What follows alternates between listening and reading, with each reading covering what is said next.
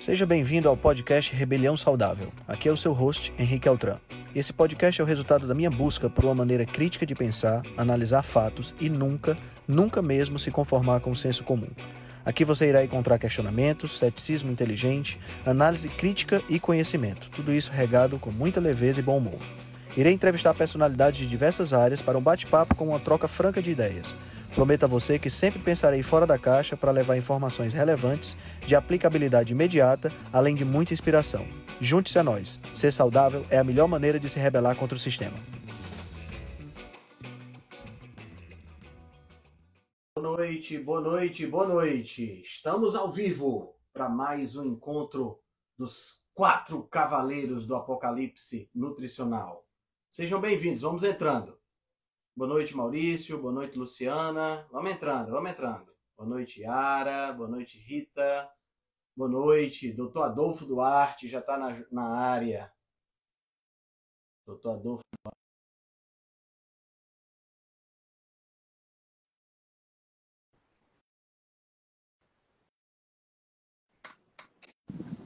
Felipe Viana. Henrique Altran, meu amigo. Boa noite. Doutor Adolfo. Boa noite, boa noite. Tá Olha aí. Tá Doutor empresário Marcelo. Boa, boa noite, caros boa, colegas, boa meus noite, professores. boa noite, pessoal. Maravilha. Tudo certo? E aí, Tudo certo. Tranquilo? Cara, tava com saudade de vocês. Ah. também. também. Também fico, pô. Também. É? Passa, passa o tempo, a gente não, não se conversa se não for aqui. Pô. É. Meu amigo, gente... meu amigo Marcelo Cardoso, primeiro, primeiro de tudo, parabéns pelo início do seu empreendimento, cara. Fiquei muito feliz, muito feliz muito obrigado, pela, sua, pela sua inauguração. Saiba que já é o, o, suplemento mais indicado por mim para os meus pacientes. Viu? Por mim já é motivo de grande, grande orgulho. Marcelão, grande orgulho. e olha, eu tô em dívida com você porque você estava infelizmente correto. Sobre a Anvisa? A lista é. piorou muito. O que é? E eu tô tendo que, re... Atua... tô tendo que rebolar. Seguinte, para você montar um suplemento no Brasil, você tem que seguir uma coisa satânica chamada lista positiva da Anvisa. Que certamente não tem profissionais médicos envolvidos na, na, na escolha dos itens e nas posologias. Cara, eu, vou, eu, vou, eu, vou, eu, vou, eu vou restringir meus comentários, Marcelão, para não entrar no ódio. Então, assim, é, gente, fazer com a composição, com aqueles negócios, fica é muito difícil. Difícil. Só que aquela, Por exemplo, aquela lista, só, Marcelo, só ideia, aquela lista já foi melhor, foi. sabe? Pois é, vamos ver, tá, tá para sair uma atualização da lista, vai ser uma consulta popular agora. E aí talvez altere, só para entender, Altran e, e Felipe. Uh, Felipe Altran. Felipe Altran, só para entender, Felipe Altran se eu quisesse colocar num suplemento uh, vitamina B12 na forma de metilcobalamina, eu teria o direito de colocar 8, 8 microgramas. Eu prescrevo no consultório 500 microgramas, 800 microgramas, 1000, 1250 microgramas. Mas é permitido estar uh, tá presente numa fórmula de suplemento 8, 8. Então eu prescrevo 800 microgramas mas eu posso colocar numa, num, num polivitamínico, por exemplo, multimineral, 8. E aí o que, que acontece? Acontece que a concorrência coloca e bota ali, contém vitamina B12. Não, não contém. E aí eu não vou fazer isso, aquilo que nós já comentamos uma outra live. Então tá, então, ah, tem vitamina B12 na base forte? Não, não tem, porque é proibido ter. Ah, mas o do fulano tem. Não, ou não tem, ele está dizendo que tem, ou tem, ele está fazendo uma coisa ilegal. É isso que o, que o Adolfo está falando. É, aí a gente um para fazer umas mano. formulações juntas, eu e, o, eu e o Adolfo, e aí a gente fica amarrado na, na questão médica de fazer alguma coisa que preste, que sirva, porque a Anvisa não libera. E, é, aí a gente tá por isso que vocês estão vendo tantos suplementos parecidos por aí, porque o limite está tão estreito que a gente está com pouco espaço até para ser criativo. E coisas que, que já foram liberadas. Tem um Agora começou um um zumbido, é. É, tem um zumbido aí em algum lugar, eu tirei, pessoal. Eu, eu, não tô com fone, nem fone, nem nada. Continua. É, o... Ó, é o Felipe, é... hein? É o Felipe, Felipe. hein? É tu, Olha o Felipe, Felipe tá boicotando a live. Olha é o Felipe. É o Felipe Altran. Olha Felipe aí. Altran. Ô, Pode, bicho. Cara, ó, Porra, Felipe olha, Altran, vou tá coisa, Vou vendo? dizer uma coisa cá entre nós, cá entre nós. Felipe tem dois trabalhos, economista e nutricionista. é, cara. atendendo paciente, falar. na, atendendo paciente na Suécia, fazendo grupo de WhatsApp com Low Carb Brasil Deixa- e não compra um tomar fone meu- de ouvido, meu amigo. Me deixa eu tomar meu café quieto, Altran. Ó, Ai, levantei, ai, ai. levantei a hashtag aí, ó. Um fone pro Felipe Altran. Aceito o presente. Podem caminhar aqui para Natal, Rio Ai, precisando. É um prazer. Meus amigos, agora falando sério, falando sério, sabe que aqui no sul, eu estou no sul do Rio Grande do Sul, e aqui no sul está tendo uma, uma catástrofe, né? uma, uma Uhum. tragédia, sabe? Coisa que nunca tinha sido vista. E agora começou a chover muito forte aqui de novo, então pode ser que caia a internet ou, ter- ou caia a luz, porque realmente a gente está no sul aqui apreensivo, que a, a mudança climática, o que aconteceu agora, nunca se tinha visto antes. O volume eh, de chuva na, num, num curto espaço de tempo, num acúmulo e, e transbordando os rios, ah, alagando cidades inteiras. E isso está acontecendo aqui, está na minha volta. Aqui comigo não aconteceu nada, mas tá, tá muito feio o tempo aqui, está chovendo bastante. Então eu me lembrei de avisar já no começo que se por, pode acontecer de faltar luz ou faltar internet. Tá certo. Cara, que coisa, hein? Esse negócio aí tá bem sério mesmo. É, não, tá todo mundo bem apreensivo. Mas vai dar, mas vai dar tudo certo. Deixa, deixa eu dizer, a gente, a gente, eu coloquei aqueles temas como sugestão para a gente conversar. Vocês não me responderam, então era que verdadeiro? quem cala consente. não, aquele do Eu não agrião era respondi? verdade, só para saber, que eu fiquei sem entender. O do agrião era verdade? Do- é verdade. Do Agrião é verdade. Um, um, é assim, eu não vou, não vou mostrar porque eu tenho o livro do cara aí, de repente eu posso, posso, né, pode pegar mal para mim, né? Mas o cara, um neurologista famoso, acima de 500 mil seguidores, acho que ele não mora mais nem no Brasil.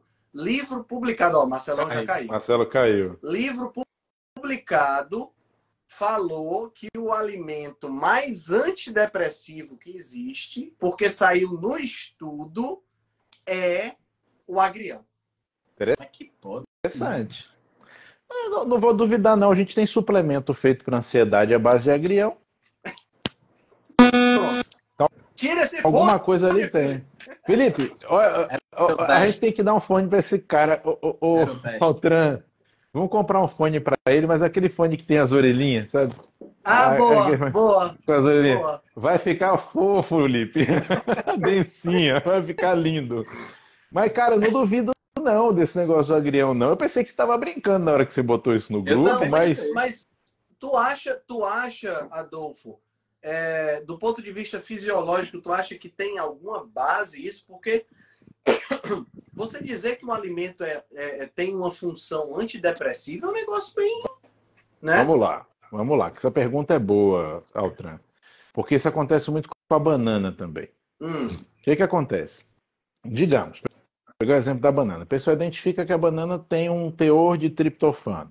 O povo fala que é rico, esse é rico é muito questionável, né? E que o triptofano é base para formar serotonina.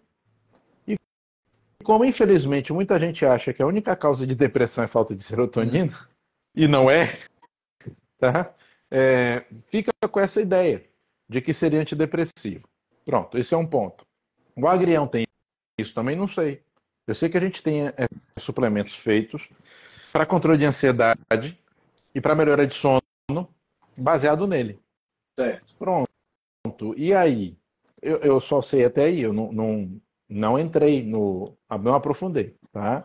É, eu tenho um problema com essas coisas, quando falam disso nos alimentos, porque em geral os teores desses nutrientes nos alimentos são muito pequenos.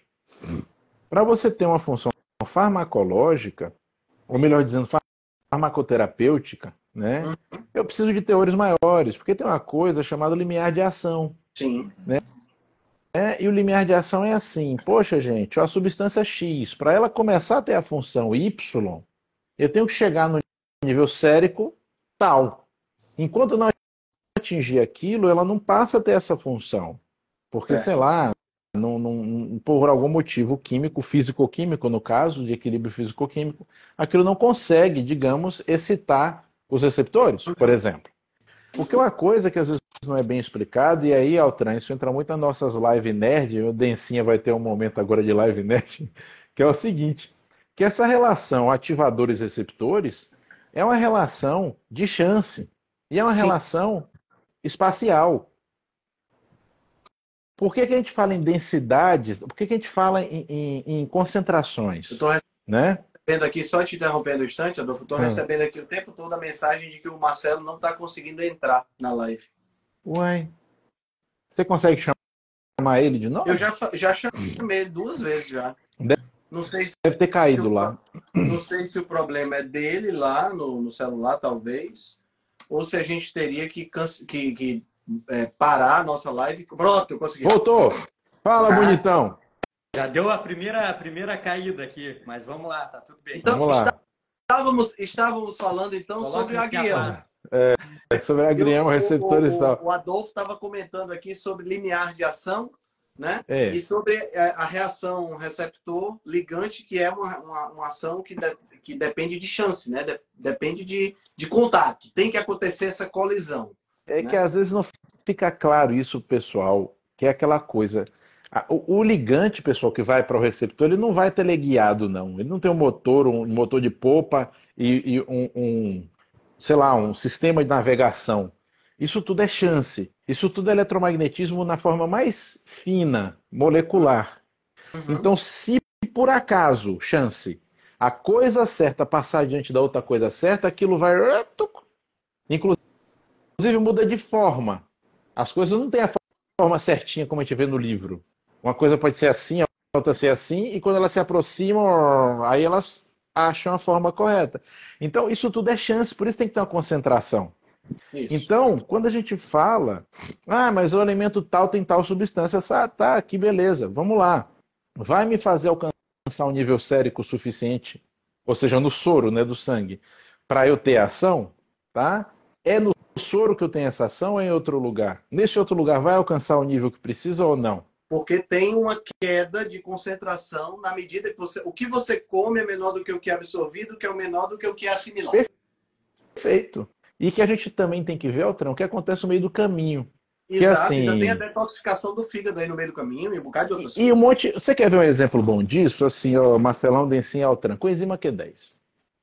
Boa. A absorção oral é uma bosta. Vamos lá. Digamos que com boa vontade eu tenho 10% de absorção. Beleza. Aí aquilo vai passar dentro do enterócito, né? Quando ela passar dentro do enterócito, o enterócito não já quer ela? Já fica um pedaço lá. Já vai ficar uma parte lá. E vai ficar lá porque vai para a crista interna mitocondrial para fazer ATP ou vai ficar lá porque é um antioxidante lipofílico? Porque só isso já é função. Então, a coenzima Q10 por si já é antioxidante.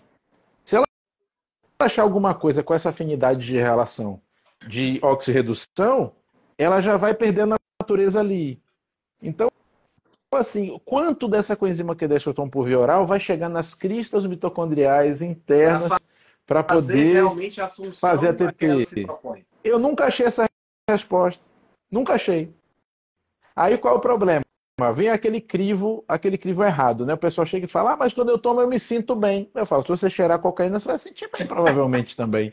Isso não quer dizer que isso é bom. Se você tomar. Não, mas onde é que entra? É que eu perdi, eu perdi o começo. O agrião entra onde? não responda, Adolfo, não responda. Onde é que. Pô, o que, que faz com. Tá Adolfo, Adolfo, o que, que faz com o agrião? O que, que eu faço com.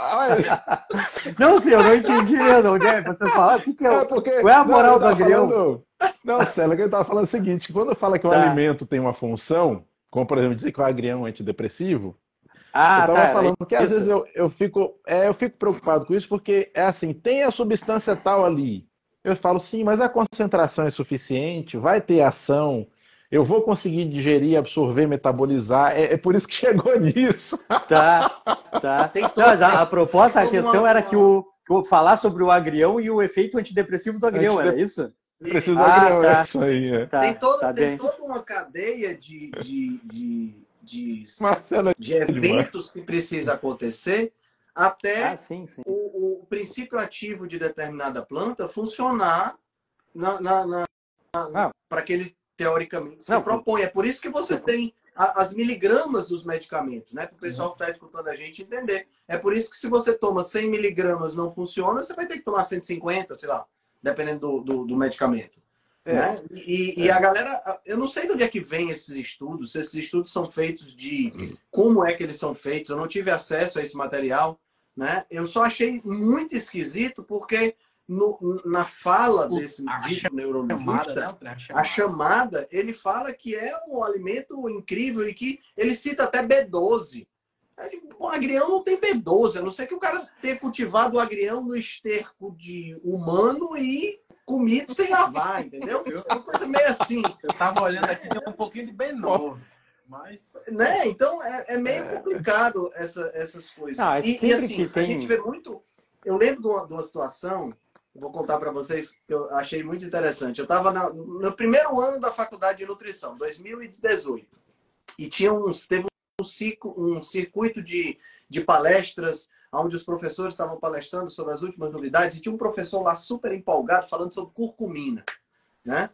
E ele falando da curcumina, da cúrcuma e não sei o que, que os ratos tinha prevenido Alzheimer nos ratos. E eu, putz, que legal, né? E eu olhei assim, eu digo, professor, levantei a mão, né? Digo uma coisa, esses ratos estavam comendo quanto de cúrcuma? Pra, só para poder ter uma ideia, né? Aí ele disse, um grama por quilo de peso. Porra! professor, eu peso 70 quilos na época, né? Hoje eu peso 75. Na época eu pesava 70 quilos. Professor, eu preciso consumir, eu precisaria consumir 70 gramas por dia de cúrcuma para se a correlação ainda for verdadeira, para começo de conversa. Se a correlação também. for verdadeira, exato. Aí ele disse: não, mas não é bem assim, é porque o efeito. Eu fiquei calado, não, não, não, não discuti, eu acho que eu, que, eu, que eu tinha que falar, eu falei. Mas é, é, muito isso, né? A galera faz um teste no rato e o rato come. Porque um grama por quilo de peso por rato é nada. É, um, é, um, é só fazer assim na, na, na comida. Pronto. Pra gente é muita coisa, né? É complicado isso, viu? E Mas, tem uns testes que são in vitro, né? Você pega sulforafano, por exemplo. É um anticancerígeno. Todo mundo fala das propriedades do câncer. Mas, pô, foi feito aonde o teste? Numa célula cancerosa na placa de Petri. Meu amigo, até o que você colocar numa placa de Petri em cima de uma célula cancerosa, você vai matar a bichinha. É, e cultura, cultura celular, né, Altran? Porque é. É, é. aquilo que a gente fala, o delivery, pessoal, o sistema. Como é que o negócio vai chegar onde você quer? Isso é um, isso é um grande desafio, né? É, você vê, eu vejo muito isso hoje com as discussões sobre o uso de orais ou injetáveis, né? Que hoje é a febre, como se fosse uma novidade. A coisa mais antiga virou uma novidade, né? Porque em ortomolecular, injetáveis foram a primeira forma, na verdade. É, e eu falo para os alunos, eu falo, gente, não são coisas comparáveis, porque elas são completamente diferentes. As funções são diferentes, inclusive uma não substitui a outra. Porque como a via é diferente, o resultado vai ser diferente também. Então, fazer um NAC injetável, fazer um NAC oral, é totalmente diferente. Eu não vou ter o mesmo resultado. Sabe? A, a gente tem uma série de interferências pela via oral que vão envolver a microbiota e, e as próprias, os próprios enterócitos, que modifica todo o resultado. Então a via sempre muda o resultado.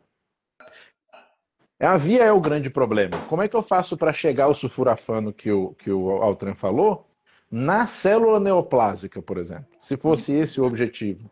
A única maneira eu teria que fazer o quê? Um, ir com um catéter lá, encontrar a massinha tumoral e injetar nela. Isso existe, tá?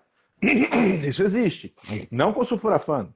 Né? Mas assim, isso é bem pouco prático. Isso também não quer dizer que se a pessoa comer 5 kg de brócolis, ela vai curar o câncer. Infelizmente, não funciona assim. Quando a, quando a gente, quando eu estava dirigindo dentro do consultório, me lembrando que a gente ia fazer essa live hoje, e aí pensando tudo que a gente pode falar sobre a questão do câncer, com relação ao tratamento do, do câncer, pegando esse mesmo gancho que está falando aí, Adolfo, uh, o que me vem à cabeça, assim, que eu acho que é o grande futuro, por conta desse raciocínio que, que tu acabou de falar, é, de, falando em tratamento, porque eu acho que o, o mais importante para falar sobre câncer é, é, falar sobre prevenção e outros assuntos que a gente tem que pegar melhor.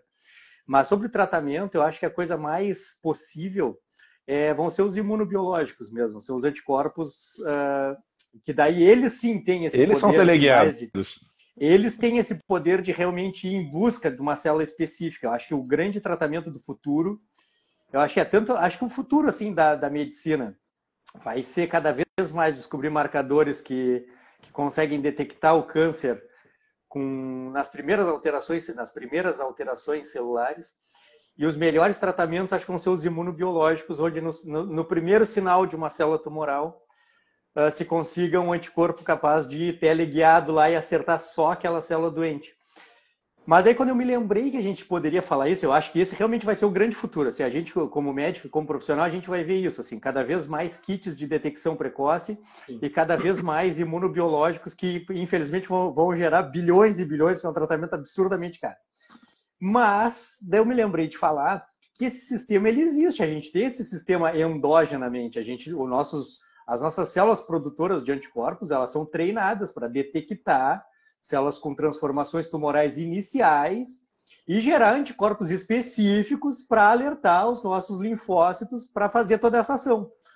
Então a grande pergunta para a gente continuar seria assim, tá, e por que que então às vezes isso não funciona? É aqui que eu acho que como como medicina do esti- do estilo de vida e nutricionistas relacionados ao estilo de vida, é aqui que a gente tem que pegar. Você, esse é o futuro da medicina. E isso existe. Por que que isso falha?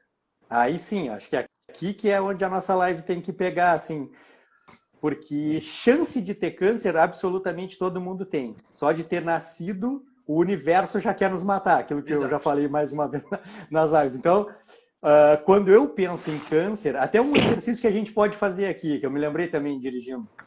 Quando eu penso em câncer, a palavra ou a expressão que me vem à mente é inflamação crônica. É o que me vem à mente. Não sei para vocês, assim, quando vocês pensam em câncer, qual palavra ou expressão vem à mente? Para mim é inflamação crônica. Para você pode ser disfunção mitocondrial, pode ser resistência à insulina, mas para mim é inflamação crônica. Qual a opinião de vocês? Não tem outra palavra. É isso mesmo. Agora, é, é porque sempre quando eu penso em inflamação, Marcelão, eu penso no tridente, né? É inflamação, oxidação e glicação. Eu não consigo hoje em dia desvincular essas três coisas. Exato. Tanto que quando eu estou dando aula, eu falo que é o tridente do coisa ruim. Inflamação, glicação e oxidação. Porque essas três coisas, é, elas andam sempre juntas e elas estão lastreadas na outra coisa que você falou, que é na disfunção mitocondrial. Absoluta ou relativa, seja por uma mitocondriopatia ou seja por um comportamento ruim, né? Tá tudo aí no mesmo lugar. Então, é, é, eu concordo com você, é a inflamação crônica, tanto que a gente vê hoje como doença inflamatória. Né? Lembrando sempre uma coisa que eu gosto de lembrar disso. A gente fala muito em câncer como uma doença, né? Mas nós estamos falando aí de umas cento e poucas doenças que têm aspectos que são é, é, é, compartilhados, mas que não são exatamente todas a mesma coisa, né? Isso, isso é interessante também lembrar para o pessoal ver que as características, comportamentos variam muito eh, e tem uma coisa em comum a essa proliferação desordenada e tem em comum também em termos de prevenção, o Marcelo já citou, né? A prevenção é importante, que é justamente o quê? O estilo de vida mais saudável, né? O comportamento que vai favorecer o nosso organismo a lidar com esses. É, Uma vez vi estimativa, viu, o Marcelo Dencinha e Altran, que a gente eliminaria entre 8 e 10 cânceres por dia Isso, eu sei. né, no nosso organismo. Achei interessante isso. Não sei como calcularam isso, mas É, não, não sei. a- Eu usei essa informação mais para sempre lembrar que o fenômeno existe. A gente tem transformações cancerosas diariamente. Sim. Isso tem muita gente quando fica sabendo fica assustada, né?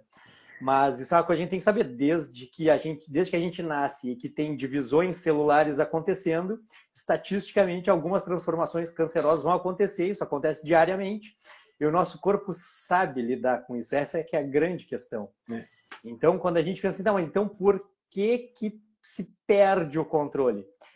Aí é que é o outros 500, né? Claro que tem infinitas respostas e nenhuma delas vai ser justa e vai contemplar todo mundo. Mas certamente, quando, quando eu penso para mim, quando eu penso em câncer para mim, eu penso assim, poxa vida, eu tenho que tentar ser o mais saudável possível ou para deixar o meu sistema imunológico o mais disponível possível para poder trabalhar em, em causa própria, para poder me proteger, e ou eu tenho que estar o mais saudável possível para, se tudo der errado, eu conseguir aguentar o tratamento. Agora, o que, que acontece? O que acontece é que a vida da pessoa comum, talvez não os nossos seguidores, que os nossos seguidores já estão tentando remar nessa, na, contra a maré, mas a vida da pessoa comum é uma vida inflamatória, é uma vida oxidativa, é uma vida que, que, que predispõe à glicação, é uma vida que predispõe à inflamação crônica e que sobrecarrega o sistema imunológico. A gente diz, poxa vida, uh, o câncer tem aumentado uh, década após década, mas olha o modo como a pessoa comum está vivendo. Uh, lá no curso, no Bases, lá hoje eu cancelei a reunião para a gente poder conversar à vontade. Opa! Mas lá no, lá no Bases a gente comenta assim, ó, que a, a grande tragédia da vida moderna é a vida comum do indivíduo normal. A pessoa que simplesmente assim tá, tá, tá super estressada, o urbanoide, como é que é, Adolfo? É o urbanoide. É isso aí.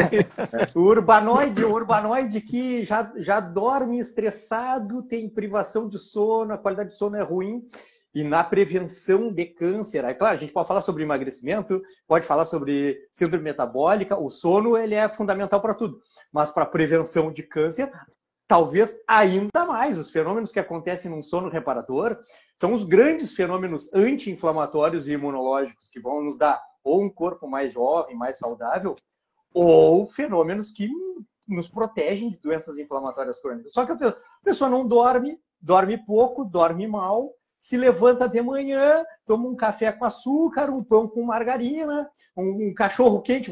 Quantas vezes, Adolfo, na, no hospital, Adolfo, médico e enfermeiro, levanta ali de manhã folhado com coca. Eu tenho fotos de colegas, eu tenho provas. Pastel, sete horas coxinha. da manhã. É. Sete horas da manhã, coxinha com coca trabalho estressante, rotina familiar estressante, alimentação ultraprocessada, sedentarismo, poluição, poluição ambiental e mais tabagismo, alcoolismo. Aí a gente fala assim, por que, que a gente está se surpreendendo que o câncer está aumentando década a década? Se isso é lógico, por que, que a gente está se surpreendendo? que sistema imunológico conseguiria dar conta de nos proteger os fenômenos que acontecem já inevitavelmente e mais tudo que a gente produz minuto a minuto numa vida de urbanoide, a vida comum do indivíduo normal. É quase impossível não ter câncer. A gente tem, a gente tem não só esse ambiente maluco que a gente está criando, o ambiente interno, né? Porque a gente cria o um ambiente interno, comendo ruim, comendo folhado com Coca-Cola de manhã, né? não dormindo corretamente, a gente cria um ambiente interno. E aí soma-se esse ambiente interno um ambiente externo que nós estamos fazendo questão de modificar também, né? Que a gente tem quantos fatores estressores a gente não está criando químicos? Vamos pensar só em químicos. A quantidade de substâncias químicas, de xenobióticos que são criados diariamente que o nosso fígado nunca imaginou que tivesse que lidar Antes, bem antes. Que a nossa microbiota e, a, e o nosso, o nosso, a nossa ecologia intestinal nunca pensou que teria que conviver com isso. Porque tem uma, uma analogia que eu gosto de fazer, eu acho que vocês, eh, vocês concordam, que assim, ó, o, o, nosso intestino ele, ele é como. ele replica, na verdade, o ambiente externo. O, ambiente, a, o, intestino, a microbiota e, a, e o ambiente intestinal, eles são um reflexo do ambiente externo, eles são um reflexo do que a gente come, de como a gente dorme, de como a gente maneja o estresse, se tem contato com a natureza ou não tem. Então, na verdade, nosso ambiente intestinal ele é a continuação do ambiente externo. Tá, e aquelas doenças inflamatórias de quem não tem contato com a natureza, de quem não tem contato com bicho de estimação. Então, imagina só a gente pegar só, e a gente tem vários profissionais super especializados na questão intestinal, a gente pegar só a microbiota e a ecologia intestinal o que deveria ser e o que é em resposta a uma alimentação ultraprocessada, alienada de estímulos biológicos naturais, adequados. Só isso já, já gera um estresse intestinal, de de permeabilidade intestinal alterada, de disbiose, que já leva à inflamação crônica, que já altera a digestão, a absorção e prejudica o metabolismo só de ter colocado lá para dentro, dia após dia, farinha, açúcar, óleo, álcool, xenobióticos, outros. E as pessoas vivem com maior tranquilidade, assim, né?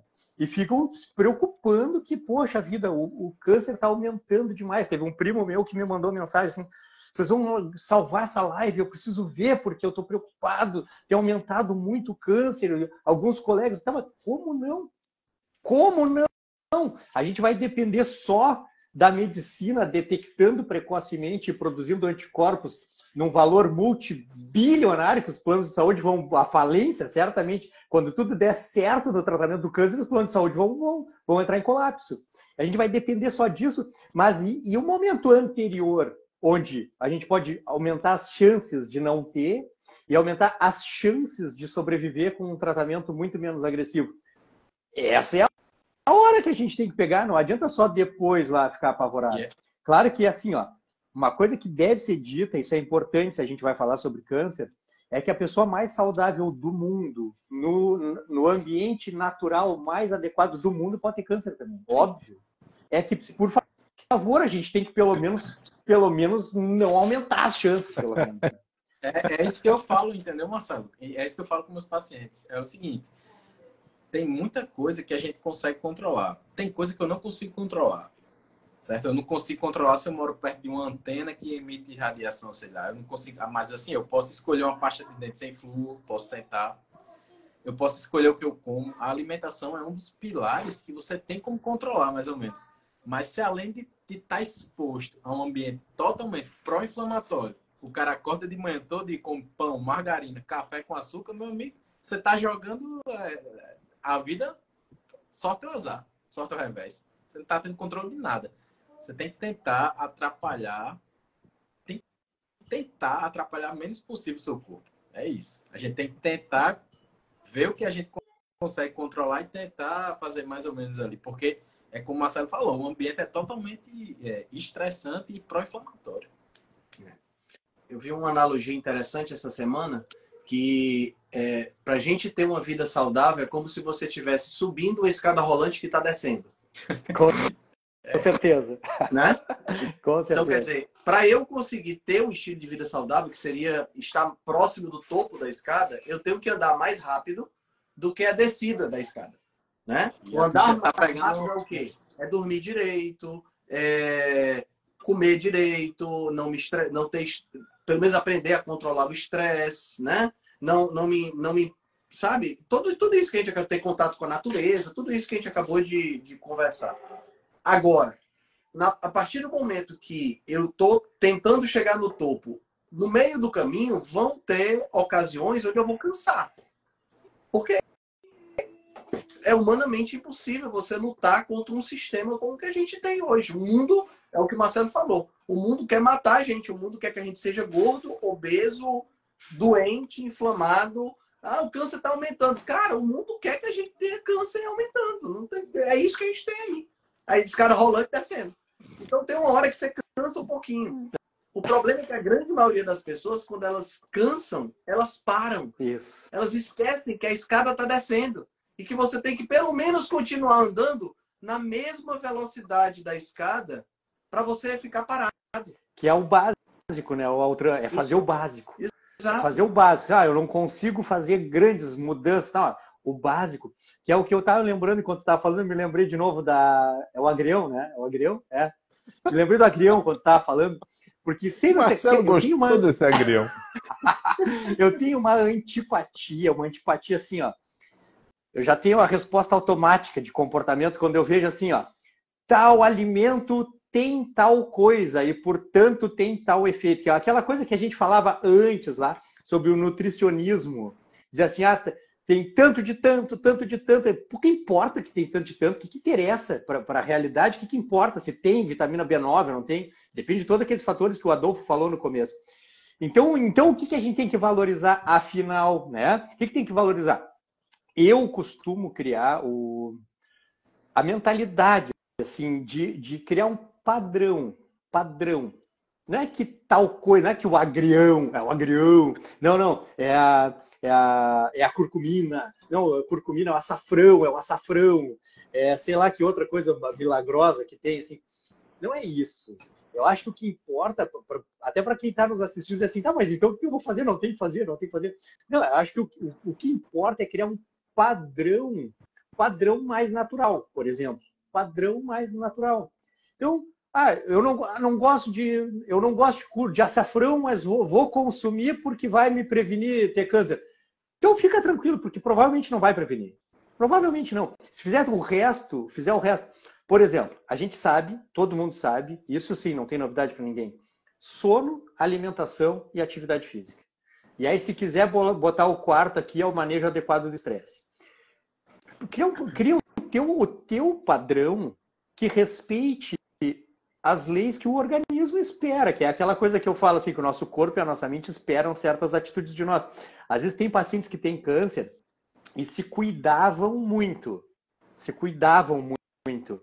Tipo assim, ó, consumiam aveia, leite desnatado, barra de cereal, Requeijão se lá. cuidavam muito, ó, não comiam carne vermelha, não consumiam gordura. Então a gente entra numa outra seara que é assim, tá, mas afinal, então, o que que é, o que que é saudável, né? Aqui, claro, aqui dá uma briga homérica, certamente a gente não vai chegar, nós vamos chegar num acordo entre nós aqui, Sim. óbvio, né? Mas assim, nós versus o universo, a gente vai, vai apanhar de todo mundo. Mas o que, o que, que parece ser melhor? Parece ser melhor fazer as coisinhas de acordo com o que a natureza, a, a anatomia e a fisiologia nos dão pistas, pistas.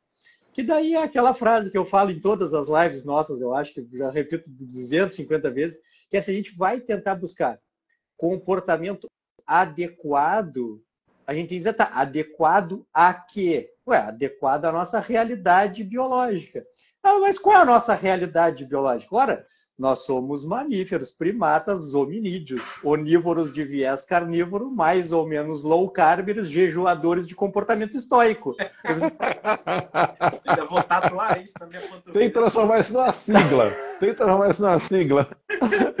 tá? Não, como assim? Eu não entendi nada. Então come comida, não come bobagem. Come comida tendo uma boa base proteica, perde o medo das proteínas e gorduras Animais e vegetais naturais de processamento mínimo. Então, tanto o óleo de coco, quanto a manteiga, quanto as gorduras das carnes, quanto as próprias carnes, isso é, faz parte da nossa natureza. Faz tanto parte da nossa natureza como ser ativo e manter a vigília diurna e repousar durante a noite. Faz parte da nossa natureza, como faz parte da nossa natureza caminhar, correr, levantar peso, praticar o ócio, descansar, socializar, são coisas naturais, tá? tanto quanto comer carne e ovos, tanto quanto tendo uma alimentação densa, densinha, tendo uma alimentação densinha. densinha quando a gente tem uma alimentação densa, que tem, que tem uma base proteica adequada, é a mesma coisa que dizer que a gente tem uma frequência alimentar baixa. Quem come com alta densidade nutricional tem frequência alimentar baixa. Então, onívoros de viés carnívoro, mais ou menos low carbers, jejuadores. Que é a mesma coisa, quer dizer a mesma coisa, que a gente se alimenta bem e vai viver a vida. E aí, no viver a vida, viver a vida com propósito, querendo viver melhor. Isso é, é, é, a coisa mais próxima do que a gente pode ter de uma vida que nos proteja de ter câncer. Porque a gente vai estar tá fazendo coisas que o nosso corpo espera que sejam feitas. A gente não vai estar tá machucando, nem inflamando. Mas carne vermelha não inflama? Não, óbvio, ah, óbvio que não. Acho que inflama coelho, acho que inflama cavalo, mas humanos não, né? É, Marcelo, só tem uma coisa que fala contra tudo que você falou agora, o sabe o quê? Já mudo, já mudo na hora. O creme brulee que eu comi ontem no resta... anteontem no restaurante lá em Lençóis, cara. Ali acaba com todas as nossas convicções. Não, mas tudo bem, não, não acaba, não, não acaba, Tô não. brincando, Marcelão. Não acaba, não. Cara, Sabe que eu faço sério, questão... numa boa, não, numa boa, eu nunca comi um creme brulee tão perfeito. mas, cara, olha aqui, Adolfo, Adolfo Henrique e Felipe. Adolfo Henrique e Felipe. Todo mundo acha, cara, que assim, ó, que eu vou viajar, tu sabe que eu vou seguido para Gramado. Pego a, pego a dona Sabrina, os guris, até o sushi de vez em quando, meu cachorro, e vamos embora para Gramado. Cara, todo mundo acha que eu vou, que eu viajo, ou que eu, no dia a dia, assim, eu não como nada, nada. Nada? Que isso? De... Nenhum de nós, errado. gente, pelo não... amor de Deus. Mas, por favor, quando a gente tem um padrão, aí é que é a grande beleza, assim, ó. É quando tem um padrão, uma exceção não quebra o padrão. Exato. O problema é, é quando nos... É. Claro, o problema é quando nos ensinam que não precisa, que o padrão é de tudo um pouco, não, com moderação. O, Aí, o padrão, o padrão, inclusive, abre espaço para você poder ter exceção, né? Isso. Claro. O padrão abre espaço para você poder ter exceção, claro. é justo? Claro.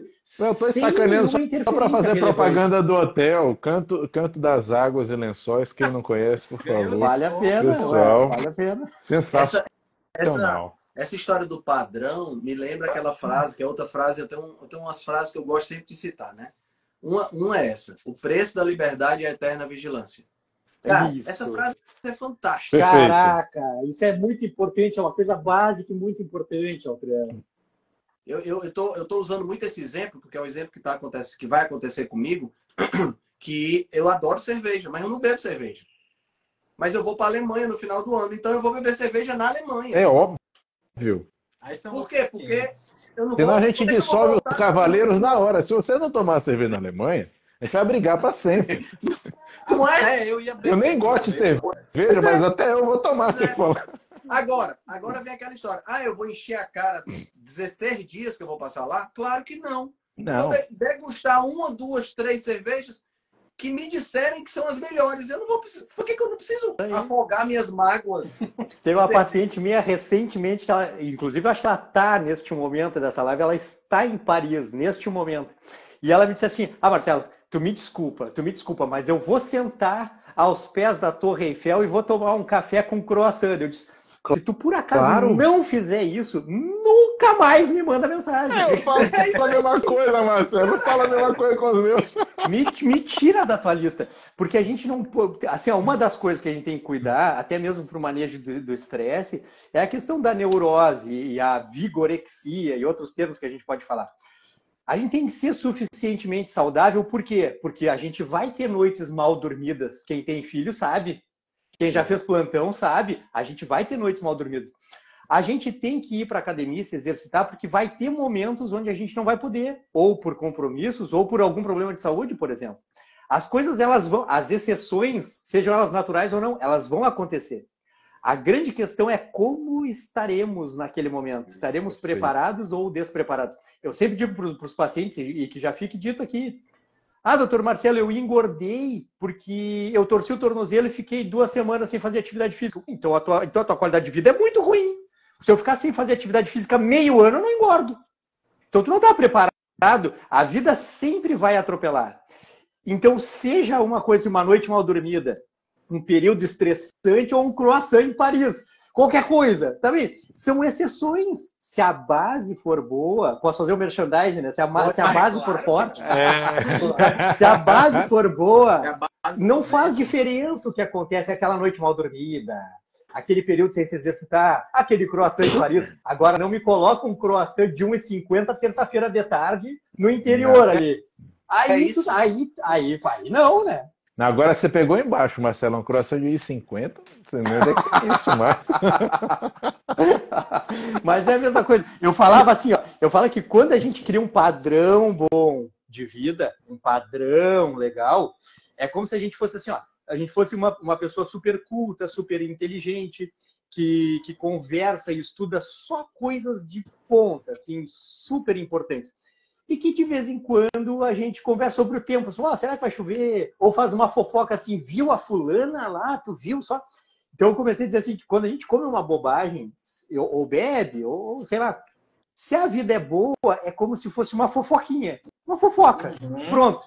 Agora, tu imagina a pessoa viver falando mal da vida dos outros. É outro, é outro padrão. Aí, não, é aí muda tudo. Nutricional. É boa analogia, gostei, muito bom, boa analogia. Vou usar isso aí, viu, Marcelo? Vou usar isso, é muito bom. É. É, é isso aí. E é interessante isso tudo que a gente está conversando, porque vem, é, vai ao encontro da história de que a gente tem que ter equilíbrio. Só que a gente começou a interpretar o equilíbrio, a gente não sei de onde é que veio essa história, de que o equilíbrio é o ponto do Tudo. meio. É único para todas as pessoas. E não é assim. O ponto de equilíbrio, ele é, é, é deixa, vamos pensar o seguinte: se eu pegar num, a água gelada, ela não cozinha o ovo. Mas ela pode servir para eu tomar banho. Mas se eu pegar água quente, ela cozinha o ovo. Mas se eu tomar banho na água, na temperatura, vai me queimar. Então, o ponto de equilíbrio para cozinhar o ovo é, é, é, água fervendo. O ponto de equilíbrio para tomar banho, não. E a então, média periga não resolver nenhum dos problemas. E a média nem cozinha, nem, tá entendendo? Então, quer dizer, a, a, as pessoas acham que é equilíbrio. Ah, eu tenho que ter equilíbrio na vida. Então, eu vou tomar cerveja e churrasco X vezes por semana. Aí deixa de ser exceção. Passa a ser o um padrão. Com certeza. Não, Altran, é engraçado. Você me lembra da ideia da compensação. Que eu vivo insistindo. Duas coisas que eu falo muito pessoal. Primeiro, não existe compensação. Então, fiz uma coisa errada hoje, vou fazer uma certa depois para compensar. Não compensa, eu tenho apenas uma sequência. Uma coisa errada e uma coisa certa. Uhum. Né? Vou ter ônus e bônus de ambas as coisas. E o segundo ponto é a questão do equilíbrio. Porque vou equilibrar elementos. Tá bom. Mas seria interessante se equilibrasse elementos que fazem parte do sistema, ou que devam fazer parte do sistema. Sim. Então, Sim. quando a gente fala de alimentação e comida de verdade, Boa. eu trago aquele conceito de você só comer o que você poderia comer cru se fosse necessário, né? A, a gente tem que tirar desse sistema um monte de é, produtos comestíveis, que eu não chamo de alimentos, que a gente tem hoje disponíveis, né, esses produtos comestíveis, para a gente poder realmente fazer equilíbrio, porque senão não é equilíbrio. Então é, é porque é muito comum quererem taxar as propostas que a gente faz de radicais, Sim. né? E eu falo não, porque não é radicalismo a gente tirar do sistema o que nunca deveria ter pertencido a ele, né? Nunca deveria ter estado ali. E eu converso muito. Eu acho que vale a pena sempre isso. Quem está falando? Marcelo, não, eu, eu ia interromper o, o, o Densa e aí não. Não, acho importante a gente falar isso porque uh, ainda, ainda, o comportamento alimentar, ainda, na minha opinião, de tudo o que acontece na vida, o comportamento alimentar ainda é a maior pedra no sapato. Claro que o sono é uma coisa absurda. Assim, o sono chega a competir com a rotina alimentar nas possíveis mudanças metabólicas, benéficas ou maléficas. A atividade física, sem dúvida, é um divisor de águas entre quem vai ser saudável e quem não vai ser. Manejo de estresse também. Só que de tudo que acontece hoje na rotina das pessoas, da, da vida comum do indivíduo normal, a rotina alimentar das pessoas é oligofrênica. É incompatível com a vida no longo prazo.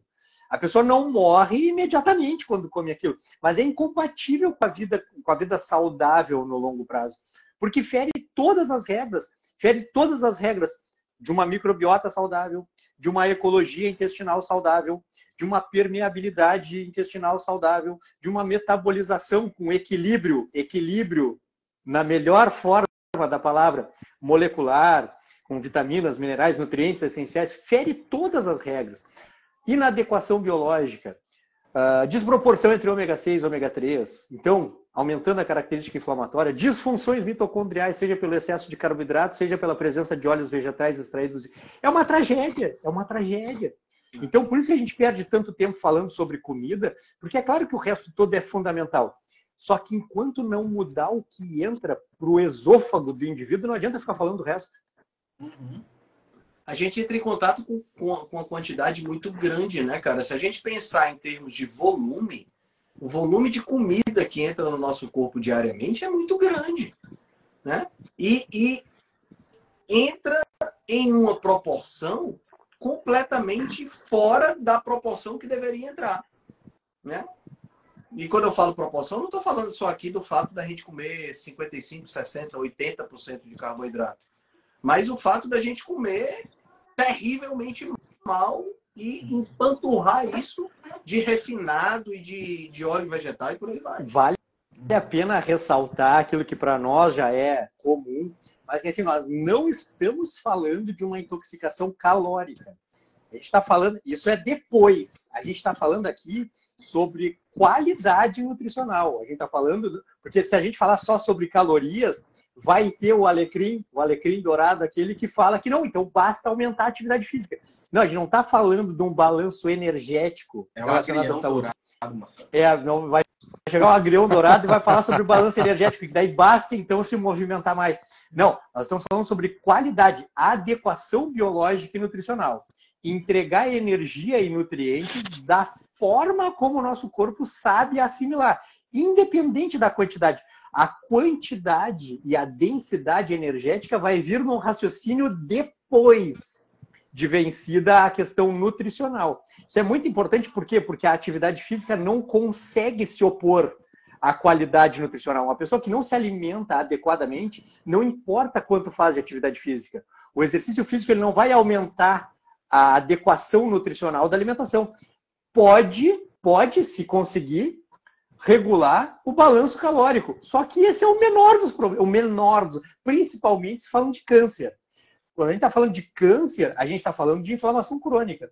Quando a gente está falando de inflamação crônica, todo o excesso energético vai ser danoso. Aquele, aquele balanço, que eu nem, nem sei se vale a pena entrar, sobre a MPK e mTOR, o balanço anabólico proliferativo, onde aí, então seria mais adequado ter uma alimentação mais densa nutricionalmente, uma menor frequência alimentar, mais baixa em carboidrato, uma proporção, assim, uma, uma, um equilíbrio mais adequado entre insulina e glucagon, entre fase alimentada e não alimentada. Não sei se vocês querem se aprofundar nessas coisas aqui, mas Nossa. aí deixa o Adolfo, então. O Adolfo, vai o Adolfo.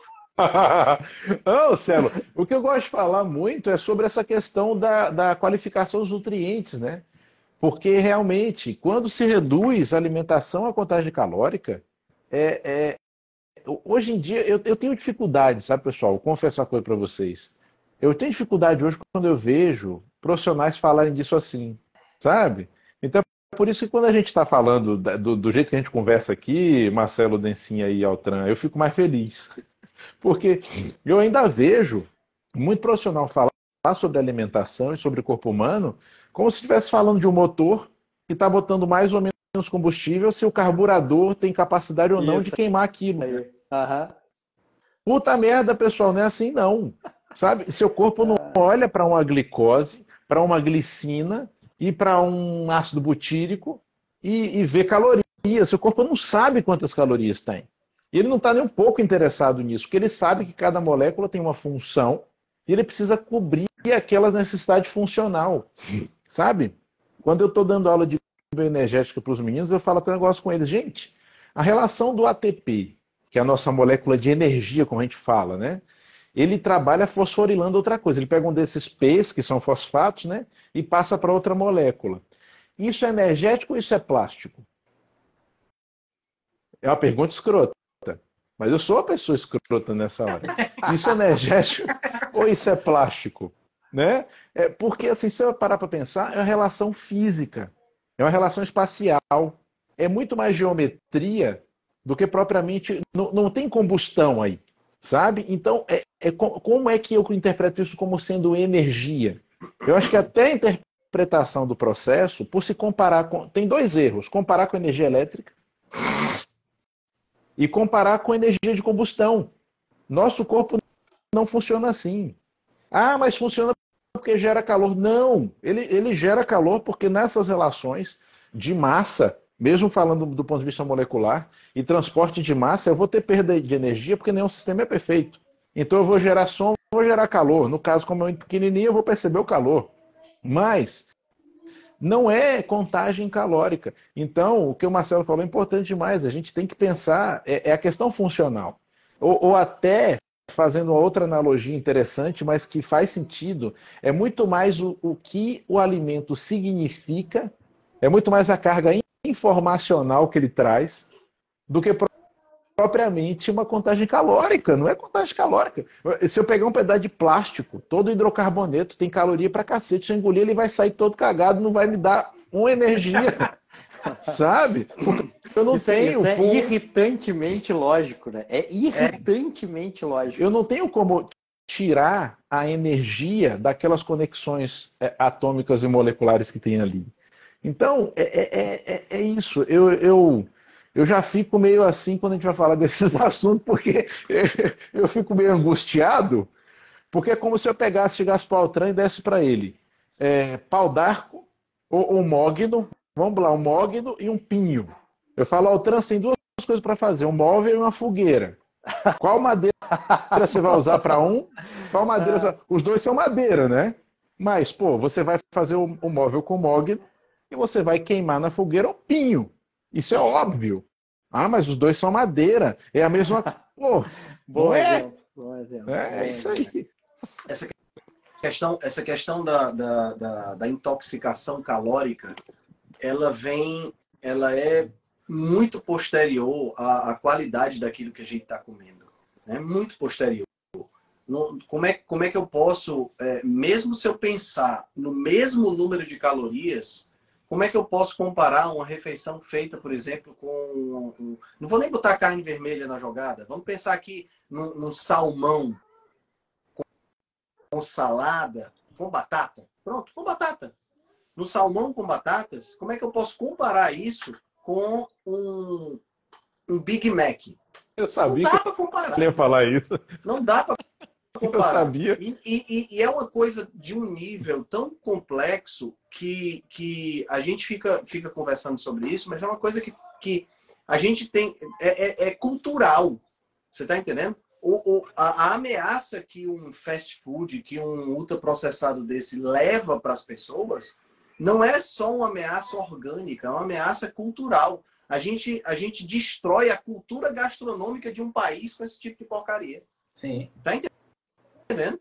A gente, a gente destrói a, a, as raízes culturais quando a gente pensa numa cadeia de, de, de lanchonete é, é, oferecendo a mesma comida. A comida que o cara come no, no Brasil é a mesma, exatamente a mesma porcaria da que ele come nos Estados Unidos, que ele come na Austrália, que ele come na Índia, que ele come na França.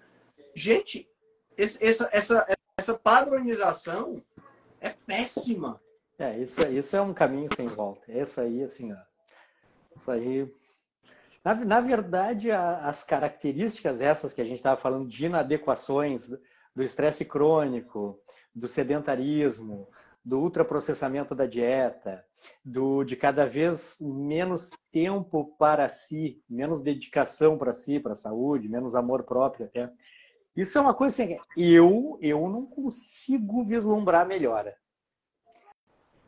Acho que assim, esse, o nosso movimento Rebelião Saudável, até depois no final tem que lembrar de convidar o pessoal, né, o Henrique. Uhum. Esse nosso movimento é um movimento que eu acho que eternamente vai ser um movimento de rebeldia, porque a, a tendência é, é, um, é um comportamento. A tendência é as coisas irem cada vez mais para o para o prático, para o que gera renda, uhum. para o que gera riqueza, né? Então, uhum. uh, lembram daquele exemplo que eu sempre dou, assim, se um, se um pequeno produtor já percebe que colocando mais açúcar e mais óleo, as coisas vendem mais, imagina grandes corporações. Isso é uma coisa assim, ó, que a gente tem que sempre entender que é cada um por si, Deus por todos, é cada um por si e o universo e as, e as aleatoriedades da vida resolvendo os assuntos. A gente vai ter que ter essas discussões para dar vazão para as pessoas, para quem isso que a gente está fazendo faz sentido, isso que a gente está falando. Porque provavelmente, para 99% das pessoas do mundo, o que a gente está falando não faz sentido. Faz sentido quanto mais McDonald's, melhor. Quanto mais, assim, deve ter gente que tem a opinião de que tem que popularizar o McDonald's, baratear e tornar onipresente, porque fornece nutrição, fornece comida, entendeu?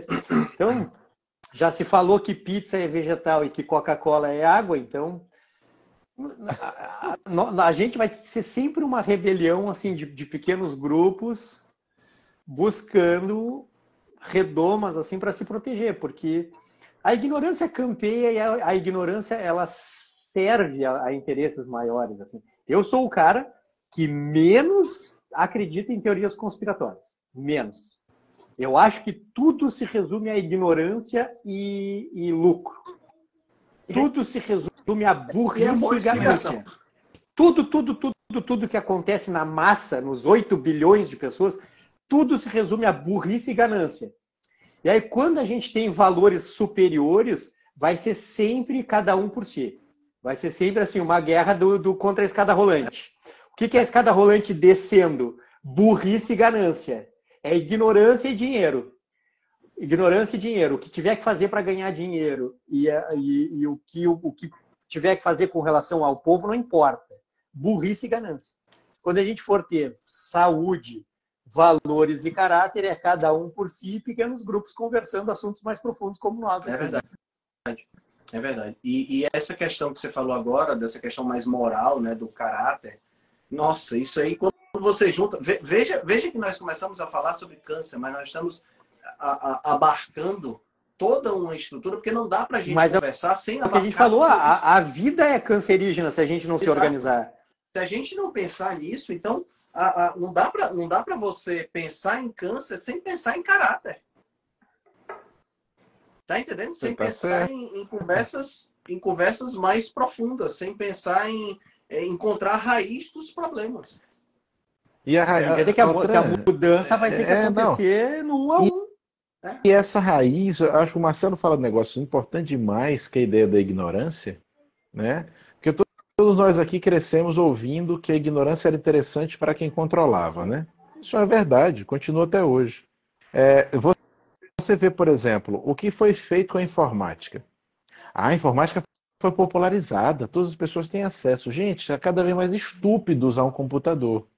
Hoje em dia, quando eu uso o Windows 10 e o Windows 11, eu fico altamente irritado, porque como eu sou micreiro, às vezes eu quero chegar em umas coisas mais lá, mais lá dentro que eu não sei mais como é que chega, porque agora tem um monte de shell na frente. E aí eu fico, cara, peraí, eu quero só ter acesso a, aos diretórios.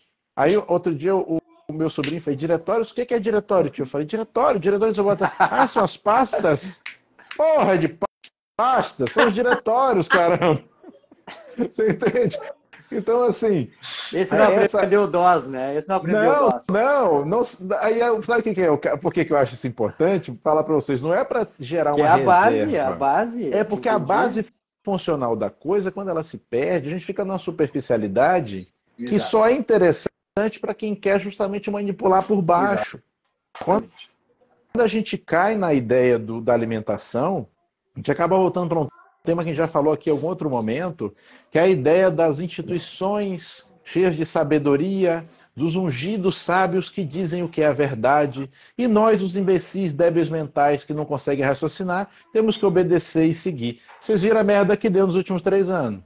Então, assim, é, e, e, o que dá na alimentação desde 77 para cá, não vou estender, não vou da década de 40, não. Vou dizer de 77 para cá, daquela pirâmide ridícula alimentar que acabou lascando com a mente de todo mundo. Cara, não dá. Eu, eu caio num, num negócio super, super lugar comum, pessoal, mas que é verdade. Tem que ter educação. Então, quando a gente faz propostas como as nossas, de trazer para o pessoal algum grau de informação a mais, aprofundar um pouquinho mais. Às vezes até algum seguidor fala, poxa, mas vocês falaram um negócio meio complicado que eu não entendi. Não tem problema, pergunta que a gente explica, porque é nosso interesse que vocês entendam o que está falando, para vocês saírem dessa massa de estupidez, né? E serem capazes de ter um entendimento melhor para quando vier dos tais ungidos, um monte de bosta, como vem de vez em quando, você identificar que aquilo é bosta e não querer. Porque acontece apenas o tempo inteiro. Né? Apenas todos os dias. E a gente precisa estar protegido. A gente já conversou aqui, por exemplo, sobre aquele movimento de repente contra todos os adoçantes, sobre qualquer circunstância, de qualquer. Eu fico pensando, o que, é que eles estão querendo vender por trás disso? Uhum. É. é. Qual é o interesse? O que, que tem? Cadê as outras camadas dessa conversa? Eu, eu preciso tentar encontrar e sempre alertar o pessoal para a turma não ficar tão inocente assim, porque é nessa ignorância que eles pegam a gente, né? É verdade mesmo. E, e nessa questão do câncer, a gente sabe, né? Voltando aí, fazendo, fechando o ciclo, né? A gente sabe que a questão metabólica é um dos fatores que mais influencia a, a, o surgimento do câncer. Né? Quantos cânceres não estão comprovadamente atrelados à obesidade, à resistência insulínica? E o que eu acho mais interessante, sabe, é, Adolfo, você falou aí dessa questão desse, dessa, desses ungidos, né? É que a, a, a, a, a gente a gente acredita de tal forma, quando eu falo a gente, eu estou me incluindo por solidariedade, né? Mas a gente acredita de tal forma que o biscoito recheado enriquecido com vitaminas e minerais é uma boa para o meu filho, que você tem dificuldade de convencer uma mãe a não dar esse tipo de tranqueira para a criança. É difícil mesmo. Gente, eu tive essa experiência hoje. Eu tive essa experiência hoje, tentando convencer uma mãe a não dar tranqueira para a criança. Ela disse o bichinho, ela disse é. também. Mas é criança. Como, né? como, é que pode um negócio desse, bicho? É impressionante. Peraí, peraí Altran, desculpa. É, como assim? Toia, Toia, RJ, fiz um comentário e fui censurado agora. Como assim? Pois é, eu queria ver se foi o, se o Instagram censurou automaticamente o comentário é. dela. É, só Talvez Pode, ela tenha tem... falado alguma coisa sobre picada, sobre essas coisas assim. É, pessoal, a gente já... aqui nas nossas lives não tem moderação nenhuma, não. Tá? Não, tá? moderação, se tiver... vocês podem falar à vontade. À vontade. Se tiver qualquer coisa aí que vocês forem censurados, não foi a gente não, tá? Vai eu me lembrei claro. de comentar uma coisa, o Henrique e colegas, que, uh, que eu acho que a gente tinha que falar só porque talvez fique tenha, tenha uma, um lugar comum quando se fala de câncer, que diz assim, não, o câncer não é uma doença moderna, porque sempre que alguém rebate essa história de que o câncer está aumentando, que tem a ver com a vida moderna, diz assim que tem, tem, uns, tem vários estudos egípcios que tem nos, nos, antigos, eh, nos antigos egípcios, nas múmias, e histórias, inclusive histórias de cirurgiões que ah, um tumor de mama, clássico, que fala. E a gente só esquece que o Egi, a, a civilização egípcia, egípcia foi antes de ontem, agora é uma, é uma civilização pós-agricultural como qualquer uma outra. É uma civilização, foi agora, antes de ontem. Então, se eu, se eu, for falar que o que, ah, no, no, antigo Egito já tinha câncer, eles já são uma população pós-agricultural como qualquer outra. Só para o pessoal não cair na, na história. Assim. Claro que eu acho que é óbvio que, como tem uma aleatoriedade envolvida, mesmo nos primórdios de qualquer ser vivo, provavelmente transformações tumorais aconteceram e doenças. Mas não tem como negar que isso aconteceu, isso acontece mais nas civilizações modernas e entenda-se por isso civilizações pós-agriculturais. Só porque só para ficar claro, porque alguém vai dizer não, não tem nada a ver porque lá no Egito já tinha. Assim como fala assim, não, na época de Jesus Cristo já tinha assim, mas foi agora. Jesus Cristo foi há meia hora atrás, né? Não, e era, Jesus Cristo foi agora. E era, e era diferente, né, Marcelão? Porque assim, o pessoal encontra uma múmia com um tumor em não sei quantas mil que foram encontradas. É, não é comparável. Assim como é, você fala, né? Isso foi outro dia, foi 30 minutos atrás, historicamente falando, menos do que isso. Mas eu ainda digo mais, Celo é, a gente tem estatísticas do nosso tempo contemporâneas mostrando a ascensão. Então, quando a gente compara números da década de 20 do século passado e agora a década de 20 de agora, não dá para botar um do lado do outro. Eu acho que a barrinha dos do, do 100 anos atrás nem aparece na escala. Então, é. né, a gente tem esses dados. Então, é, totalmente desproporcionais. bota é. todos os fatores. Tem uma coisa que me, me, dá, me dá nos nervos que é a questão dos óleos vegetais extraídos de semente e as fontes de ômega 6. Porque o, o Altran, ele tem uma aula e ele tem uma explicação das disfunções metabólicas e mitocondriais relacionadas à ingestão de ômega 6, que é maravilhosa a aula. É obrigação, obrigação. Até tem que levar o Altran de novo lá no, no base, no, no, base do emagrecimento para fazer aquela. Ouvi. Onde já está certo, viu? O Altran demonstra assim de uma maneira muito inteligente, mostrando bem a questão lá comparando com uma, uma termoelétrica, se eu não me engano, uma turbina lá, mostrando sim, como sim. que os óleos vegetais levam a disfunções mitocondriais e a processos inflamatórios, o que é, o que é óbvio. Né? E a gente lembra dos perfis dos, dos amigos lá, dos, né, falando que não, óleo de soja é que é bom, óleo de canola é que é bom, margarina é que é bom, que grosseria, absurdos, a manteiga, até hoje, sabe?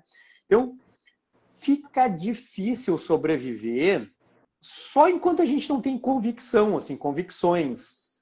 Embora, claro, que as convicções elas têm que ser sempre reavaliadas de tempos em tempos, mas a gente precisa botar na cabeça assim aquela, aquela frase gigante que eu falei sobre adequação biológica e viver conforme aquilo. Viver conforme Perfeito. aquilo. Entender que a gente tem que dormir de noite, ser ativo durante o dia, que a gente tem que comer comida natural de processamento mínimo, com alguma eventualidade de algum processa, alguma, algum alimento processado, um produto processado de maneira eventual, manejar adequadamente o estresse, socializar com os familiares e, buscar, acho que talvez se somar tudo isso, que a gente tem que buscar botar isso em prática e decidir ser feliz, viver uma vida boa. Concordo. É. Não, Celo, e, e, tem que, e tem que se cultivar um entendimento um pouquinho melhor de algumas coisas, que é um negócio que me perturba muito na boca dos colegas, que é o seguinte. Ah, eu vou avaliar um tipo de alimento por um critério. Eu falo, tá bom, você pega ônibus pela cor? E você pega ônibus pela cor, parabéns, né? Você pode chegar em qualquer lugar. Ou, ou então eu vou dizer que todo carro, todo carro bom é um carro azul. Aí eu pego um carro sem pneu, pego um carro sem motor, ele é azul, ele é bom. É a, a falha na interpretação, na classificação das coisas. Quando você fala nos olhos dourados, né? Cara, é, é incrível. Ah, rico em poliinsaturados. Em geral. Eu já vi com rico em ômega 6 no rótulo, assim, ó, rico em ômega 6. Pois é, é mas, mas se olha só que interessante, rico em Ai, poliinsaturados. Aí eu pergunto, é, primeira pergunta, quais? Né?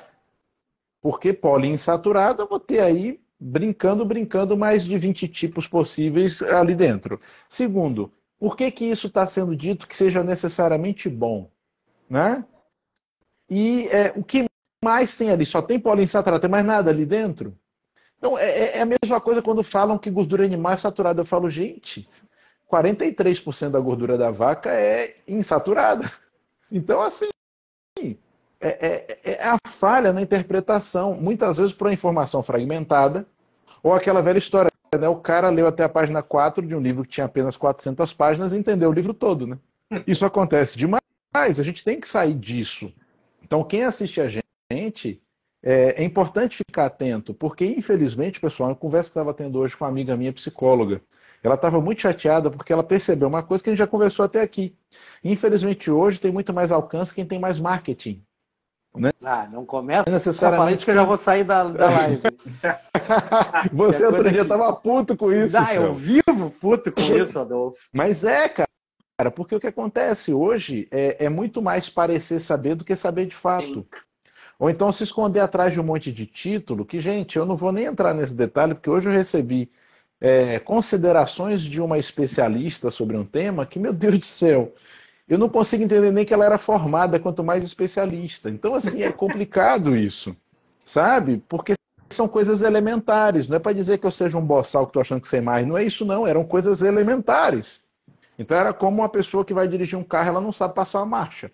É, é, é, é complexo. E a gente realmente tem que tentar sempre estar protegendo o pessoal disso e estimulando as pessoas a raciocinar. Vou falar uma coisa agora, assim, daquelas que dá, é quase vontade de falar isso aí e sair correndo. Sair correndo. Mas a, a, aquela questão do nutricionismo que a gente tanto critica, né?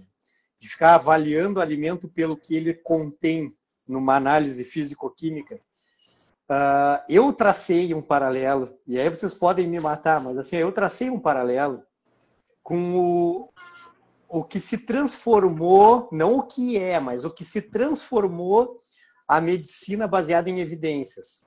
A medicina baseada em evidências, ela, ela, ela acabou assumindo o nutricionismo do conhecimento, assim.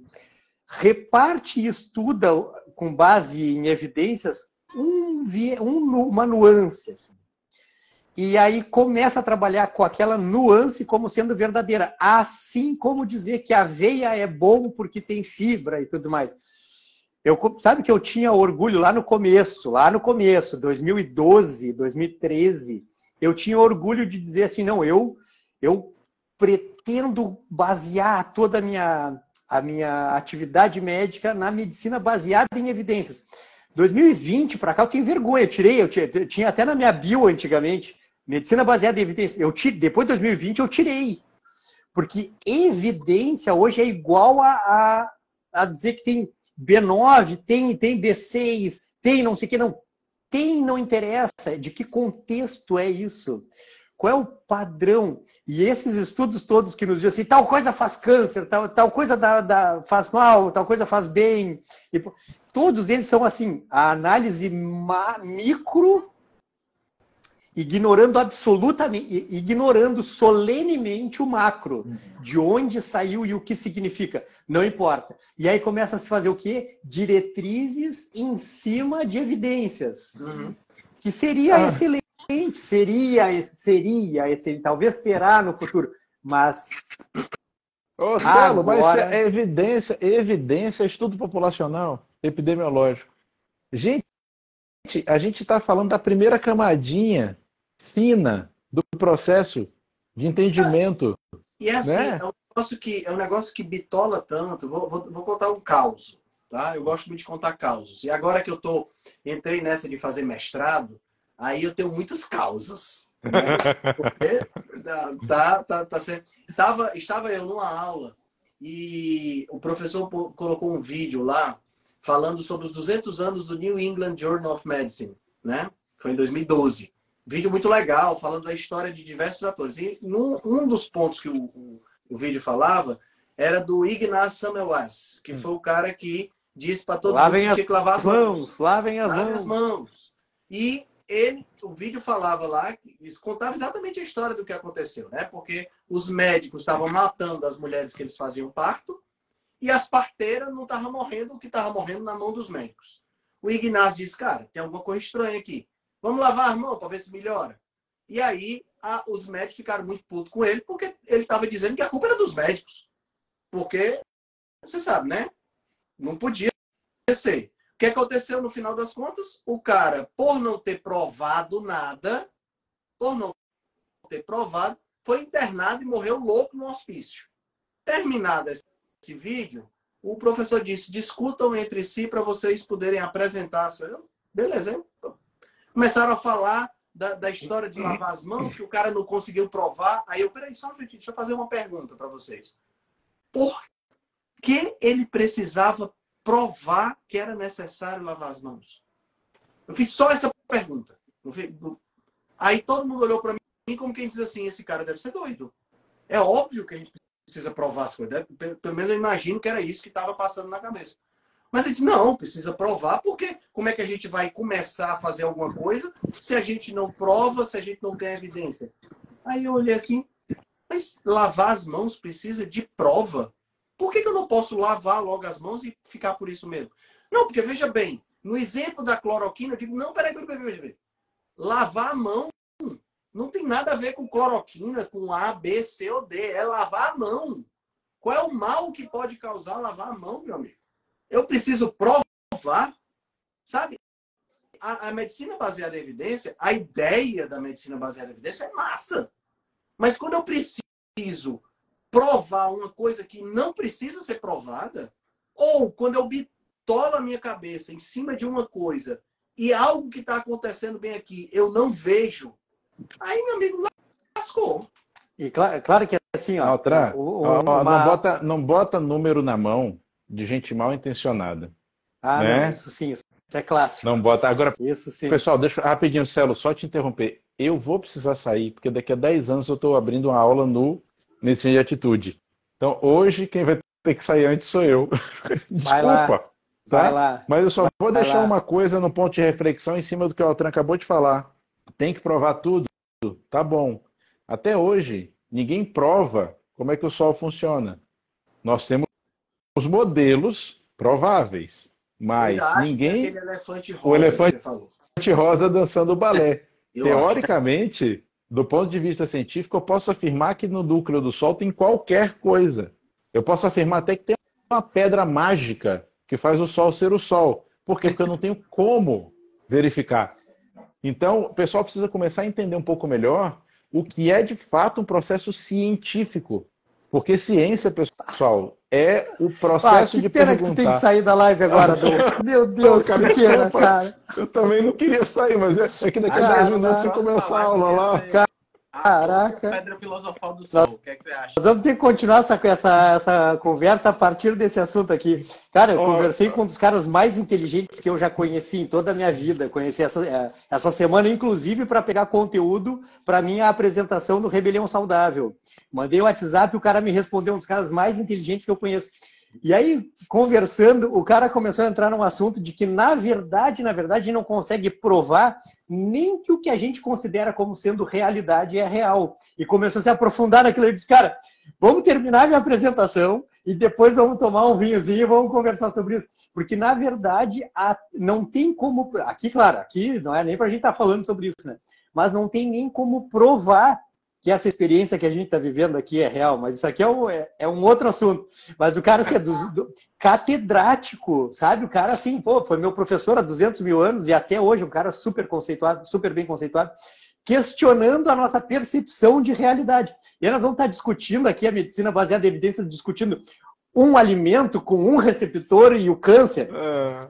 Sabe? Eu não sei nem quem é, mas já gostei dele. Não, tá?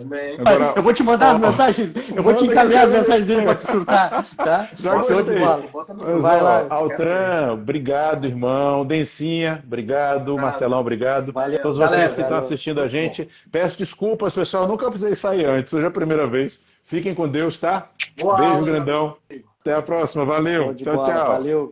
Mas o que eu ia dizer pro, antes do, do Adolfo dizer que precisava sair é que poderia se dizer assim, não, óbvio, Altran, a gente precisava provar lá que lavava as mãos, que era, precisava, que era necessário lavar as mãos, porque não se tinha o conhecimento da microbiologia como se tem hoje. E culturalmente não, não fazia parte do, do imaginário populacional a questão da sujeira, dos micróbios. Então, claro, para eles foi uma novidade. Tá certo? Eu concordo. Mas, por exemplo, se a gente seguir nessa mesma conversa, acaba chegando naquilo que uma vez eu comentei que me pediram para provar que nós somos de hábito diurno. Sons, eu preciso de provas que eu preciso dormir de noite. Eles, não, mas então se a gente, se a nossa conversa precisou chegar nesse nível, é como se tivesse que provar que precisa lavar a mão. Só que não está mais na Idade Média, a gente está agora aqui em 2023.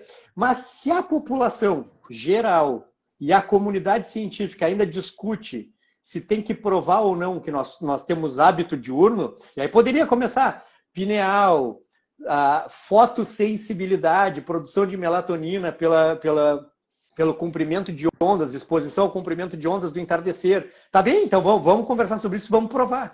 Mas é que ter que provar isso já demonstra que a gente está no caminho errado. Assim como ter que provar que comer carne não dá câncer ter que provar que não precisa comer aveia, ter que provar que não é para comer de três em três horas. Se a gente ainda tem que provar isso, a gente ainda está provando que tem que lavar as mãos. Sim. E daí a gente fica discutindo se comer o agrião, ou açafrão, ou a rúcula, se vai dar câncer ou não vai dar câncer, mas num nível de discussão muito primitivo, porque a gente está tá discutindo até o que é óbvio, do ponto de vista de obviedade, do, do sol nascer e se pôr.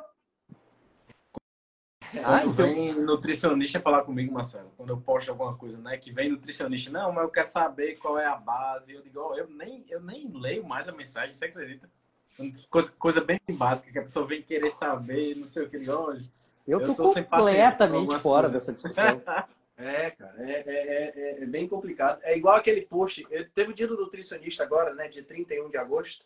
E aí eu repostei um post que eu tinha colocado em 2020 que é o título do post é assim, nutricionista, dois pontos, profissão desnecessária. Eu vi. Eita! tu viu? Eu começo, tu, tu, também tu procura, né? Que tu procura, né, meu velho? Pá. Eu começo o post dizendo que os caras, um homem ou mulher, estão lá se beijando e tudo mais e não sei o quê, eu, e aí eles começam... Eu adoro esse teu post, cara, eu aí, adoro esse teu post. Caminho, peraí, meu amigo, peraí, peraí, não é assim não, você tem que fazer assim, botar isso aqui. Bota a mão aqui, bota a mão lá, é. pega aqui, bota aquilo ali, bota aquilo lá. Cara, nós estamos num mundo que a gente precisa ensinar as pessoas a comerem. Eu li hoje esse assunto, né? Como a, a, está havendo uma degradação da, daquilo que era o mais básico que fez a gente chegar onde a gente está hoje, que é a passagem do conhecimento. A gente só chegou hoje aqui Porque o Copérnico escreveu um negócio lá atrás e o Newton trabalhou em cima do Copérnico. E o, e o Einstein trabalhou em cima, e o Maxwell ah, agora trabalhou em cima. Vai começar tudo de novo. Você está entendendo? E hoje, a gente, eu, eu li essa semana agora um, um, um, post que era assim: se você acha que as coisas eram ruins há algum tempo atrás, pense que os manuais dos automóveis ensinavam como você dirigir. E hoje eles ensinam que você não deve beber o fluido da bateria. Você está entendendo o nível do problema que a gente tem, Marcelo? Mas, cara, eu acho que isso vai piorar enormemente. a é assim, ó, a, a geração TikTok, velho, a geração TikTok não vai saber cozinhar um ovo, meu. Eu ia chegar nesse ponto. Sabe? É. Então... Eu, eu tenho medo de como é que vai ser o mundo daqui a 50 anos. Eu tenho medo. Pretendo estar super forte, saudável, lúcido, para poder não depender de ninguém porque vai ser assim, uma, uma meia dúzia de pessoas organizando sistemas e uma massa alienada sobrevivendo. Sim. É, é, é, não, tem, não tem nada mais, mais incrível do que aquele romance, o Admirável Mundo Novo, do Aldous Huxley, né? Onde os indivíduos lá, quando tinha alguma crise, o governo dava uma drogazinha, o Soma, né? É, dava uma drogazinha e o cara ficava em êxtase, quer dizer, era muito fácil controlar. E, assim, a gente tem essas coisas na história, né? O, o, o pão e o circo na época dos romanos, e a gente vem com essas coisas. Pô, olha aqui a Cecília. Pô, a Cecília nos quebrou agora. Pô, Cecília, Cecília. Eu sei. Se, se tu tiver no sul, eu te convido a vir aqui comer um churrasco comigo, tá? Ou um arroz carreteiro, tá bem? Tá? Ou qualquer outra coisa, por favor. Eu me lembro, assim, a primeira vez que eu cozinhei, eu tinha 15 para 16 anos. Eu 15, sempre gostei de 15. cozinhar também. Claro. E, e foi um horror, foi um carreteiro, foi um horror a primeira vez. Arroz, você sabe o que é arroz de carreteiro? Sim. Cara, descreve aí para mim. Eu já ouvi falar, mas não, Tra não sei o que é. é Tradicion... tradicionalmente, assim, tradicionalmente, o gaúcho uh, fazia o churrasco e a carne que sobrava do churrasco era picada e aí temperada e feito junto com o arroz. Então fica uma panela de arroz com, com tempero, cebola, tomate, pimentão, condimentos e aquela carne que sobrou do churrasco. Entendi. Maravilhoso arroz de carreteiro. Então a Cecília pode vir aqui que eu, eu posso fazer o que ela quiser, desde os 15, 16 anos. Essas, a, a, os mais novos agora, poxa vida. É, não, aqui, aqui em casa quem faz a comida sou eu, viu, Cecília? Quem faz a comida minha e da minha esposa sou eu. Ela avisa que tô chegando em casa, amor. Ela, por exemplo, ela agora tá no, tá no trabalho, né? Tô chegando em casa. Aí eu vou fazer a comida. claro, não tem essa história, não.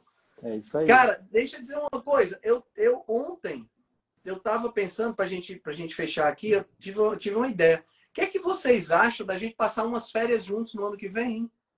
Ué, nós já estamos planejando isso faz uns dois ou três anos. Pois é, mas eu pensei assim, por exemplo, Marcelão tá aí, tá aí no Rio Grande do Sul, pertinho de Gramado, que ele gosta de ir. Eu sei que o Adolfo adora ir para Gramado. Eu nunca fui em Gramado. Você já foi, Felipe? Já fui. Já foi? A gente podia pegar a gente e se reunir em Gramado. O que, é que vocês acham? Mas Poxa é vida, é, aí sim.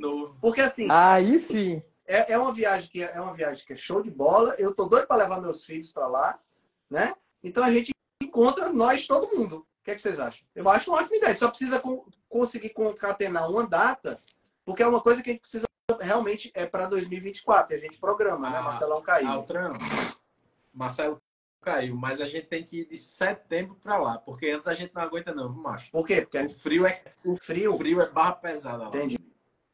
Pô, a gente pode marcar, a gente pode, a gente pode já pensar, vamos, vamos levar esse papo pro grupo, né? O Marcelo acabou de bora, cair, bora, bora. algum problema lá. Vamos levar esse papo pro grupo, né? Para gente, a gente esquematizar é, é, é, essa, essas férias conjuntas, pô. Tu vai com tua mulher, eu vou com minha mulher, os dois meninos, Marcelo leva a mulher e os meninos, Adolfo vai com a filha e a gente faz uma bagunça grande lá. Já pensou? Fechado. Coisa maravilhosa? Já tá marcado. Show de bola, então. Meu amigo Felipe. Beleza, Altrano. Show de bola. Marcelo Boa, caiu. Marcelo, muito obrigado pela sua participação. Adolfão, valeu demais. Nos encontramos. ah, já deixar agendado aqui, dia 9 de outubro, já tem a próxima live dos Cavaleiros, hein? Fiquem atentos. Altran e Rebelião, né? Rebelião, sim. Rebelião. dias 23 a 28 de outubro. Estamos no segundo lote de ingressos. Aproveite e compre o seu ingresso. Eu vou estar lá, Felipe vai estar lá, Marcelo e Adolfo também. Somos, somos quatro palestrantes aí do, do é, Jornada da Rebelião Saudável. Top. Isso aí, Valeu, meu amigo. amigo. Abração, Valeu a todos. Tchau, tchau. Abraço. Tchau. Se você gosta do nosso trabalho, deixe um review 5 estrelas no aplicativo que você usa para escutar o podcast. Você pode deixar um review 5 estrelas e pode também deixar lá o seu elogio, a sua sugestão ou a sua crítica. É muito importante que você faça isso porque você vai ajudar a Rebelião Saudável a chegar a um número maior de pessoas. Você também pode dar suporte ao nosso trabalho, né, todo o nosso investimento de tempo, nos apoiando via Patreon. Assim a gente pode continuar a oferecer o melhor conteúdo de qualidade, sem anúncio e de forma totalmente gratuita. O link para o nosso Patreon você vai encontrar no show notes. Se você ainda não fez o download do nosso e-book Cozinha Ancestral, que eu escrevi com a chefe Gabriela Carvalho, você pode fazer o download, o download é gratuito, e você vai encontrar também o link lá na show notes. Além disso, você pode nos acompanhar pelo Instagram, no arroba Henrique Altran, ou no nosso canal no Telegram. Lá pelo Telegram a gente consegue colocar para você artigos, é, PDFs, imagens, fazer enquetes e fazer um trabalho bem mais aprofundado do que nós fazemos no Instagram. Então você pode acessar o nosso grupo no Telegram com o link que está na show notes, ou então você procura lá por Rebelião Saudável. Nós temos também um canal no YouTube e um canal no IGTV, onde todos os vídeos das lives e os vídeos dos podcasts são gravados e você pode assistir na, no conforto da sua casa. Eu agradeço demais a atenção de vocês e espero que a gente se encontre no próximo podcast.